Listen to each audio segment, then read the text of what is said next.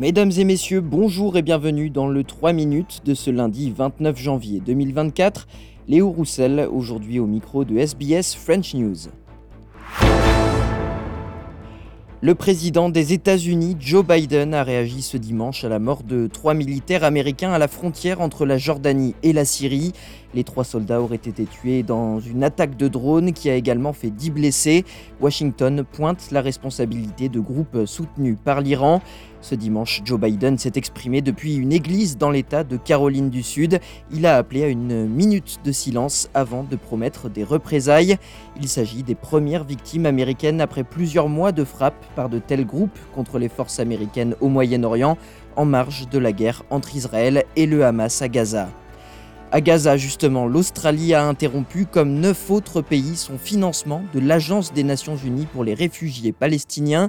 L'organisme fait face à des allégations selon lesquelles certains de ses employés auraient participé à l'attaque du Hamas contre Israël le 7 octobre dernier. Au total, 10 pays donateurs ont suspendu leur financement, parmi eux les États-Unis, le Canada ou encore l'Australie. Donc, le principal représentant palestinien en Australie, Isat Abdouladi, a qualifié de punition collective la décision d'interrompre l'aide à Gaza. Il a appelé la ministre australienne des Affaires étrangères Penny Wong à rétablir ce financement. Pour lui, ces allégations qui concernent 12 personnes de cette agence qui comprend 30 000 employés ne doivent pas empêcher l'acheminement d'une aide vitale à des millions de personnes dans la bande de Gaza. D'autres pays comme la Nouvelle-Zélande, l'Irlande et la Norvège ont refusé de suspendre leur financement mais assurent soutenir la tenue d'une enquête.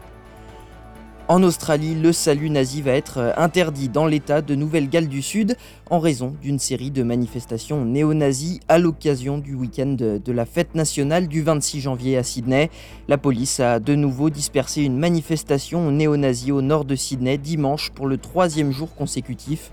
Le Premier ministre de l'État, Chris Means, a félicité la police pour son excellent travail et affirme songer à renforcer les lois interdisant les symboles nazis dans l'État. I want to make it clear that if that legal barrier isn't cleared, we will move legislation to outlaw racist Nazi ideology and white power uh, symbols in New South Wales. People have every right to feel safe in their community.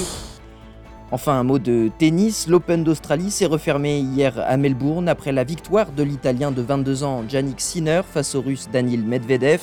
Un succès obtenu en 5-7 après avoir concédé les deux premiers 3-6, 3-6, 6-4, 6-4, 6-3.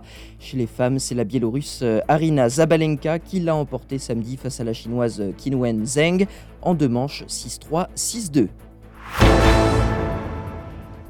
Voilà messieurs dames pour l'essentiel de l'actualité de ce lundi 29 janvier. Je vous souhaite de passer une excellente soirée. Je vous retrouve demain pour un nouveau bulletin du 3 minutes sur SBS French News.